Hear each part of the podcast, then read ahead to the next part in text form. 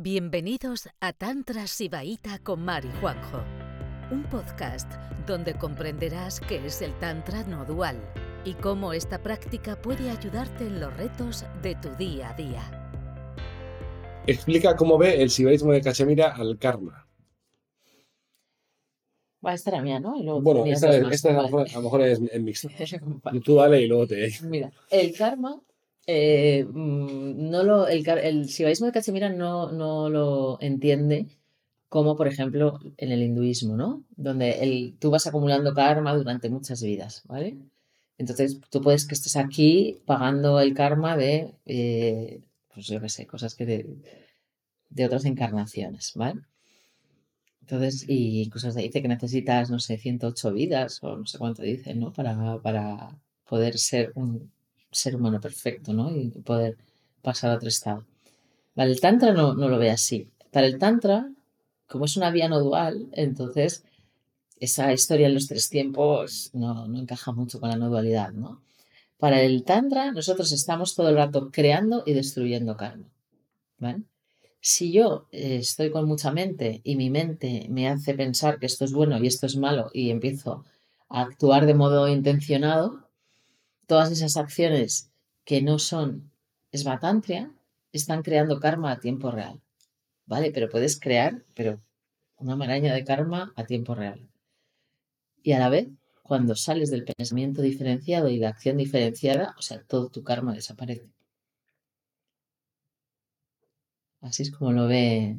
El karma es exactamente eso, la acción diferenciada que viene del conocimiento diferenciado. Todo lo que no es, es. Y el karma, o sea, no es nada más nada menos de todo el lío energético y todo el sufrimiento que generas en ti mismo y en otras personas al operar desde la mente sankara, o sea, desde pensamiento diferenciado, ¿vale? O intentas manipular una cosa para conseguir cosas, cuando, cuando estás ahí proyectando y tomas decisiones en base a una proyección que no tienen peso, ¿sabes? Todas, todas las cosas que lías cuando no estás presente, no estás conectado a la consciencia, crean karma. En el momento que tú estás conectado con el espanda y estás guiado por el espanda, el karma se disuelve. ¿Vale? Claro, un el primer karma que creas es, o sea, aparte de luego las repercusiones, que sí que, sí que es verdad que, ¿no? Si, si del hilo, pues hay muchas repercusiones, que, hay muchas hostias que te pueden llover por muchos sitios, pero el principal karma es eh, la sensación de, de miedo, de soledad, de tal, de no estar conectado a algo, super- a, a algo más estable que es la consciencia, ¿no? O sea, el, pri- el principal karma es instantáneo, es simplemente no sentirte bien. Entonces, claro, esto es muy sencillo realmente. Entras en esbatantria, sales completamente de la, de la acción de la acción intencionada y ya está, y te mantienes ahí. Pero claro, imaginaros que esbatantria, o sea, digamos que lo que es esbatantria, o sea, lo que te descargas directamente de la conciencia, de la infinita posibilidad, una sola acción es la coherente, ¿no? Es la que, es la que va alineada con Shiva. Entonces es a la vez muy sencillo y a la vez. o sea, hay que, hay que llegar a un estado de haber quemado muchas percepciones diferenciadas para, para podernos mantener ahí. Pero una vez que lo alcanzas, lo alcanzas, una vez lo alcanzas otra, eh, te entrenas en alcanzarlo, una vez que te estabilizas ahí, todo tu karma desaparece. Por eso en el, el sibaísmo de Cachemira nos dice que en esta vida ya podemos despertar y que eh, no tendremos que volver a otro útero si somos suficientemente hábiles. Sí, de hecho, vamos, hay una escuela entera de las que hemos mencionado antes, que son los, los que son los, instantáneamente iluminados. Y hay varios casos en la historia de la humanidad de personas, yo sé, que no tenían, que tenían poco interés en la consciencia y de repente, ¡pa! De un, momento a otro, despiertan completamente, ¿no? Entonces, eso es posible y eso lo asimila el sibaísmo de Cachemira. Entonces, claro, ¿eso qué significa? Pues que todo el karma, todos los pifostio que has podido montar, tanto en tu propia conciencia como en tu entorno, todo eso se puede disolver en un segundo. ¿Vale? O sea, no tenemos esta idea de karma larguísima y horrible y todo esto. Vale. Ok. Más.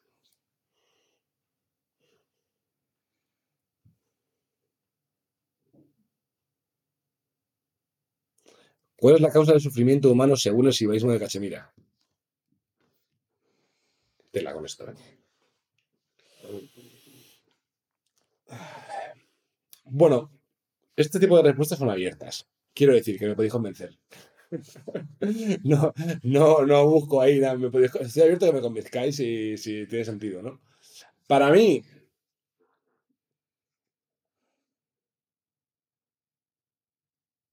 la identificación con el mundo fenomen, fe- fenoménico, ¿cómo se dice? De fenómenos. del Sí, mundo con, de- con tus emociones, tus sensaciones y tu cuerpo. efectivamente, la identificación con, con- con el mundo dual, con tus emociones, con, tus, con tu cuerpo físico, con tus emociones y con tus pensamientos. Con puriástaca. Con puriástaca. Que no he puesto esto para que no me lloréis. Pero Puriástaca. Y por no lo he dicho antes. Lo hubiera, lo hubiera puesto. Hombre, la, identificación con puriástaca. Eh, esa es la causa del sufrimiento, que es lo mismo que la, la creación del ego individual. La creación del individual. Es que ya, ¿no? tampoco tiene más. No, eso es una de las, eso es una de las explicaciones. Es la- La, la más rotunda y la más corta. Luego podemos hablar de muchas cosas, pero vamos.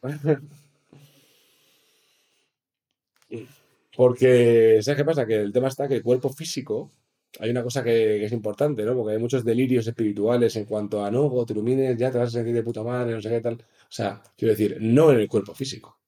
O sea, el cuerpo físico siempre va a estar sujeto a dolores, sensaciones, mm, algunas agradables, algunas no agradables.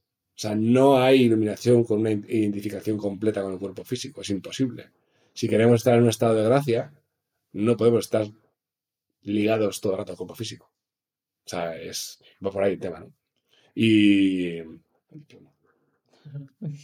Que si todo el mundo sabe qué es puriástaca. ¿Quién lo sabe? Vale, puriástaca son ocho tattwas, ¿vale? Lo que eh, las percepciones, o sea, los objetos de las percepciones de nuestros sentidos, tacto, gusto, e imágenes, forma y todo esto. Y, o sea, lo, los o sea, lo que percibimos a través de los cinco sentidos y las tres mentes, ¿vale? De las que vamos a hablar ahora.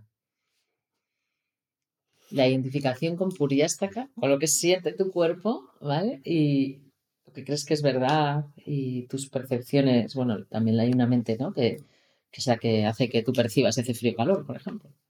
Pues la percepción con esos, o sea, la identificación con esos ocho tatvas crea sufrimiento humano. Y esos ocho tatvas, precisamente como conjunto que crea sufrimiento humano y, y se, y, se, y se habla de ellos muchas veces en conjunto, se llaman puriyastaka. Muy bien. Una puntualización con el tema del cuerpo. Porque es muy fácil, a lo mejor, para alguien que está empezando, decir, wow, fantástico, pues no me identifico con el cuerpo y empiezo a practicar con las cosas que están fuera del cuerpo. O sea, al final no puedes identificarte con el cuerpo, pero el proceso espiritual para un samadhi real pasa por liberar el cuerpo de densidades. O sea que es, o sea, el proceso espiritual es, primero entras en el cuerpo, fulmina la resistencia, quitas la densidad, lo haces sutil y desde el cuerpo hacia afuera. ¿Vale? Pero no hay proceso espiritual, porque, eh, y esto es importante decirlo, porque hay algunas vías espirituales, a lo mejor como algunos budismos y tal, que lo que hacen es, el cuerpo directamente no entra en la ecuación y pasan a un samadhi, pero a un samadhi que es un samadhi un poco...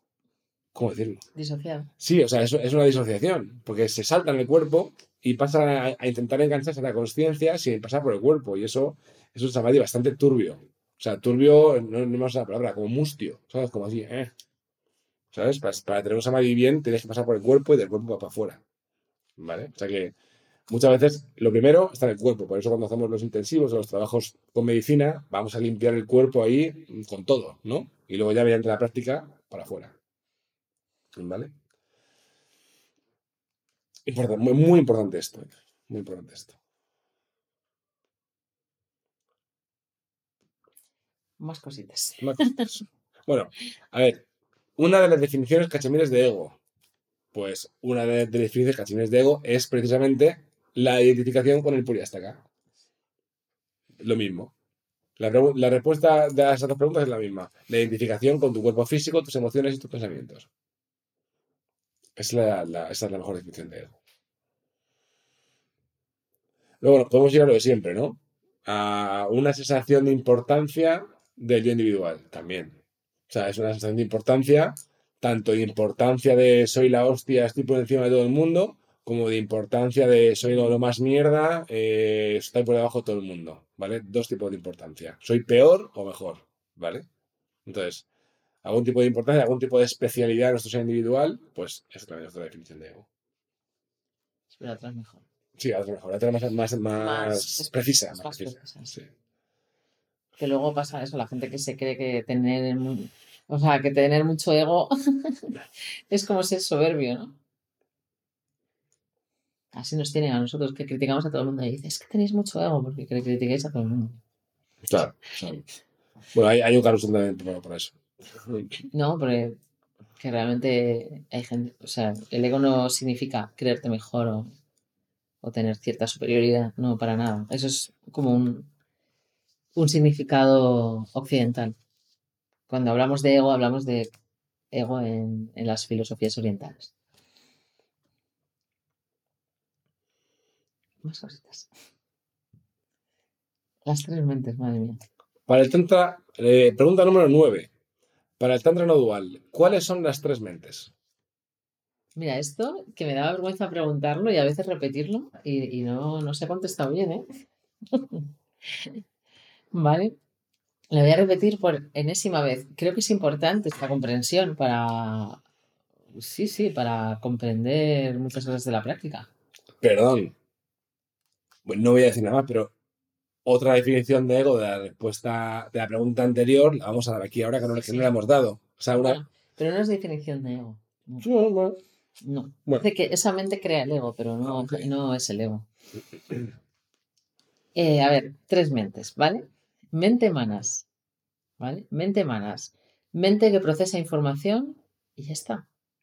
Neutra, la necesitamos para saber si hace frío o calor, para eh, poder mover nuestros brazos, o sea, para todo, ¿vale? Mente que procesa. No necesariamente problemática, por supuesto, ¿vale? Es el, proce- el procesador del ordenador. Sí. El procesador. Co- Coge los píxeles y hace, y convierte, y hace caras. ¿Vale? O sea, coge las cosas y hace que tengan sentido. Ya está. Vale. Siguiente mente, mente Budi, ¿vale? Esa mente es una mente analítica, es una mente que saca conclusiones, ¿vale? Pero no esa conclusión de mierda, de cuando estáis todo en la mente en un pensamiento repetitivo. Eh, la mente Budi es, por ejemplo, la que es capaz de resolver una ecuación. O la que es capaz de, pues quiero, pues tengo un proyecto, voy a diseñar ese proyecto, por dónde voy a empezar, ¿vale? La mente sea, es como una mente intelectual, ¿no? Y también artística, ¿no? O sea, porque si tú tienes un montón de conocimientos sobre un estilo musical, pues eh, si, escuchas una obra de ese estilo musical, la vas a apreciar mejor que yo, ¿vale? O si yo eh, tengo muchísimas referencias literarias eh, clásicas, pues de repente me leo un... clásicas, ¿no? De, pues que es lo que se basa, por ejemplo, toda la cultura occidental. Yo me leo una obra de, pues de una obra de literaria occidental, igual tengo una percepción más, eh, eh, más específica o más eh, interesante y que me da más gusto que una persona que no la tiene, ¿vale? O sea, todo, pues ese tipo, si, no, si nos han educado para apreciar la música, incluso para tocar un instrumento o para bailar o para lo que sea, no es un condicionamiento a destruir, esa mente tampoco incómoda, ¿vale? Pero es la que saca las conclusiones, pero las conclusiones profundas, las que realmente te dan alguna comprensión o sirven para, ¿vale? No sé si se ha entendido. Bueno, explica la tercera. ¿Vale? Y la tercera, la mente ahankara, es la mente que crea toda la ilusión de separación. La mente creadora del yo, de mi ser individual, con que está todo el rato pensando sobre mí misma. O sea, la mente que habla sobre ti misma. A dónde voy, de dónde vengo, cuáles son mis buenas cualidades, mis malas cualidades, eh, será bueno para mí tomar esta decisión o otra, ¿vale? La que te habla todo el rato de ti mismo, esa es la mente ahankara. De tus opiniones, de lo que crees que es verdad, de lo que te gusta, ¿sabes? Es bueno porque me gusta. ¿Sabes? No- Sí, o sea, o sea, la mente Woody no sabe nada de ti. O sea, la mente Woody es una mente que lee la energía y hace cosas con ella.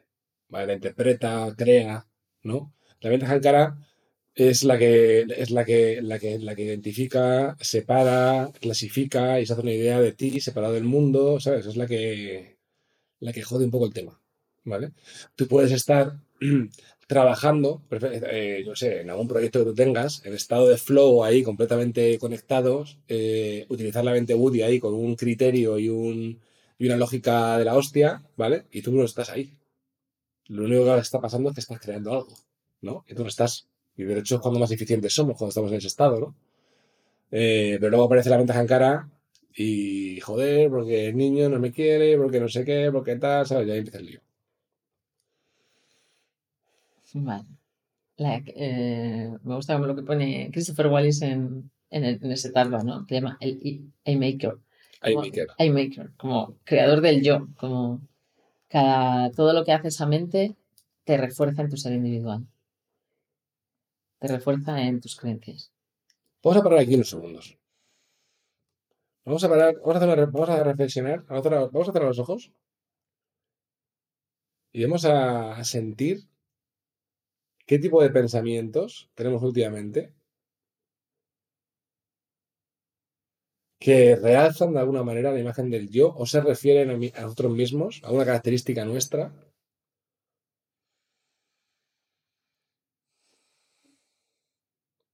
Y vamos a identificarlos. A través de la sensación que genera, que es una sensación incómoda.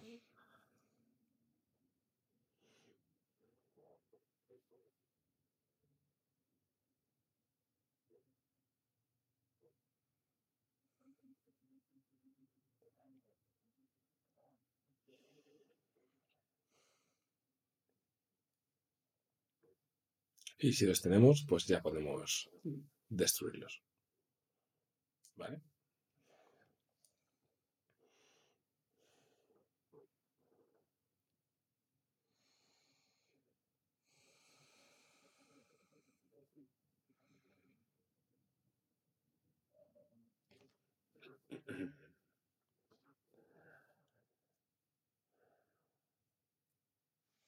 La mente de Woody también, si no recuerdo mal, es la, la del criterio, ¿no? La de la, la de discernir. Sí, sí, el discernimiento, claro, es esa conclusión que sacas, pero no es esta conclusión de, O sea, eh, eh, no es esta conclusión de mierda de estas de la mente repetitiva, son conclusiones, eh, son como lo que llamas tú insight, que yo no sé cómo, cómo, Sí. cómo sí, como, como las, las epi- las epifanías que tienes, ¿no? O sea, la mente Woody está muy relacionada con la consciencia. De hecho, de hecho, es una mente que se tiene que entrenar. Se tiene que entrenar para, para. Es la mente que entrena la capacidad de discernir. Si tengo que, tengo que ir para un lado, para otro, si esto es bueno para mí, es malo, ¿vale? Esa es la mente, la mente Woody. la, yo creo que Que mucho- la, ah, perdón. pero que, que muchas veces nos liamos y utilizamos la mente Hankara como si fuera mente Woody. ¿Sabes? O sea, empezamos con el análisis eterno de esto es bueno para mí, si lo necesito, mi proyección de futuro, si no sé qué. Ah, Entonces, tomamos decisiones con la mente Hankara cuando deberían de ser decisiones intuitivas con la mente Woody, con la mente a tiempo real. ¿Vale? Esa es la diferencia un poco. Perdón. que bueno que todo esto que hacemos de leer los textos explicarlos acercarnos a la comprensión de los textos es un entrenamiento maravilloso para vuestra mente Moody las comprensiones que podéis tener de la conciencia a través del acercamiento a los textos es un entrenamiento fantástico para la mente Moody así que Genial. A ver, somos los cuartos. ¿Cuánto, cuánto, cuánto nada queda? queda nada No queda nada, a ver. Vale, ya, ya, ya terminamos. Tres, tres preguntas. Está, está tirada tirada a, Sí, esta a mala está, leche. esta está con mala hostia, sí. Mira, ¿Qué significa Johnny Varga o Maggi Yamal? ¿Vale? Ok. No me, que me gusta ver a la gente. Vale, Johnny Varga y Maggi Yamala son sinónimos, ¿vale? Lo que pasa que es manera. La palabra más utilizada es Maggi Yamala. Eh, creo que eso sí que lo he explicado bastantes veces, ¿vale? Que, que- que existe eh, Anavamala, que es como la impureza eh, original, que es la que causa el resto de las impurezas, ¿vale? La impureza original, que es como una ignorancia original, es no saber, no, no saber quién eres tú realmente. Gracias por escucharnos. Volveremos pronto con otro episodio de Juan y Mar, un podcast de Tantra Sibaita.